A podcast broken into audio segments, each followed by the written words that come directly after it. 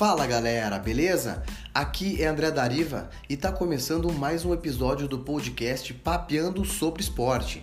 E hoje vamos falar sobre uma epopeia que aconteceu no mundo do futebol, como diriam alguns, um roteiro de filme. O episódio de hoje conta a trajetória de Ronaldo Fenômeno, desde a terrível lesão que teve no joelho até a glória de ter se sagrado bicampeão do mundo. Vamos lá!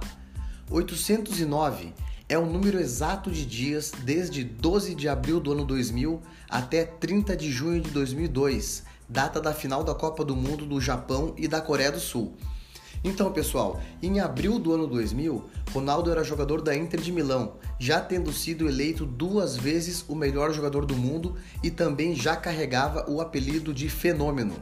Ele estava afastado dos campos há cinco meses, se recuperando de uma cirurgia no joelho direito que havia acontecido em novembro de 1999.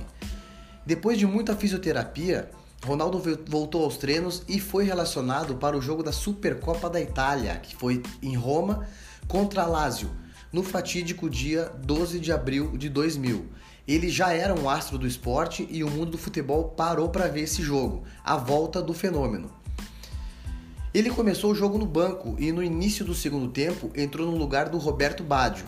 Era para ser um dia de festa, mas foram apenas 7 minutos de alegria. Depois de cinco meses parado, Ronaldo deu uma de suas famosas arrancadas na direção do gol e, ao firmar o joelho direito no chão, o mesmo operado meses antes, foi ao chão aos gritos, com o seu joelho deformado. Os próprios jogadores da Lazio ficaram assustados com o que estavam vendo e chamaram, chamavam com desespero o atendimento médico. É, na época, as imagens da lesão se repetiam exaustivamente na televisão e o mundo esportivo só falava sobre o assunto, debatendo acerca de um possível abreviamento de sua carreira. Os médicos da Inter disseram que Ronaldo havia rompido os ligamentos do tendão patelar do joelho direito e muitos jornais falavam sobre uma provável aposentadoria dele aos 23 anos de idade.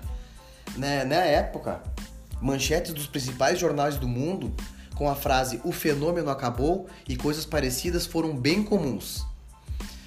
Então Ronaldo foi novamente operado e começou uma longa recuperação, sem saber se voltaria a jogar e se se voltasse, em que nível seria seu futebol. Joaquim Grava, só para ter uma ideia, é, da gravidade dessa lesão, o Joaquim Grava, que hoje é médico do Corinthians e que foi, foi médico da seleção brasileira entre 98 e 2001, disse que a lesão do Ronaldo era muito, muito rara. Que em 40 anos de profissão ele só viu duas lesões dessas em jogadores de futebol.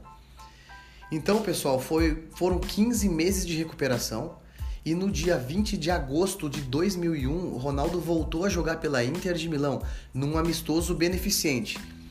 Enquanto isso, a seleção brasileira sofria nas eliminatórias da Copa do Mundo.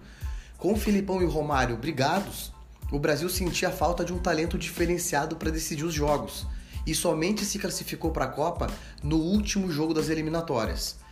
Já Ronaldo tentava voltar aos poucos à antiga forma, mas a temporada 2001-2002 foi bem fraca mesmo. Devido ao tempo parado, ele ainda teve uma série de lesões musculares e a temporada se resumiu em apenas 10 jogos e 7 gols. Mas então, galera, o Filipão vinha monitorando o Ronaldo desde a lesão e nunca escondeu que queria contar com ele na Copa do Mundo. E em março de 2002, a três meses da Copa, Ronaldo foi convocado e voltou a atuar pela seleção brasileira depois de dois anos e meio. O Brasil nesse jogo venceu a Iugoslávia por 1 a 0 e essa foi a despedida do time no Brasil rumo à Copa. Ronaldo treinava bem forte na Inter de Milão, apesar de não ser muito escalado para os jogos, e se apresentou para a Copa do Mundo já nas condições de ser titular da seleção brasileira. A Copa do Mundo começou com ele usando a camisa número 9 e como o pessoal gosta de dizer, o resto é história. Então, resumo da ópera: uma grave lesão no joelho, 15 meses de recuperação, dois anos sem marcar um gol. Essa história dele termina no dia 30 de junho de 2002, na final da Copa do Mundo, 809 dias depois da lesão que fez o fenômeno chorar em campo.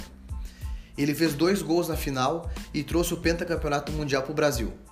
Ronaldo terminou ainda a Copa como artilheiro, fazendo oito gols em sete jogos, e ao final do ano foi eleito pela terceira vez o melhor jogador do mundo pela FIFA. E acho que uma colocação que resume bem essa história toda dele foi feita por Luiz Fernando Veríssimo logo após a final dessa Copa do Mundo. Abre aspas. Ronaldo imitou a trajetória clássica do herói mitológico que desce ao inferno e volta para refazer a história. É o primeiro mortal real a retomar, retornar no tempo para corrigir a própria biografia. Então é isso, galera. Esse foi o episódio de hoje contando a saga do Ronaldo Fenômeno, um dos maiores futebolistas da história e que acabou com um final muito mais do que feliz. É, vai lá no Instagram também, onde eu postei algumas fotos bem bacanas sobre isso e também o vídeo da lesão dele.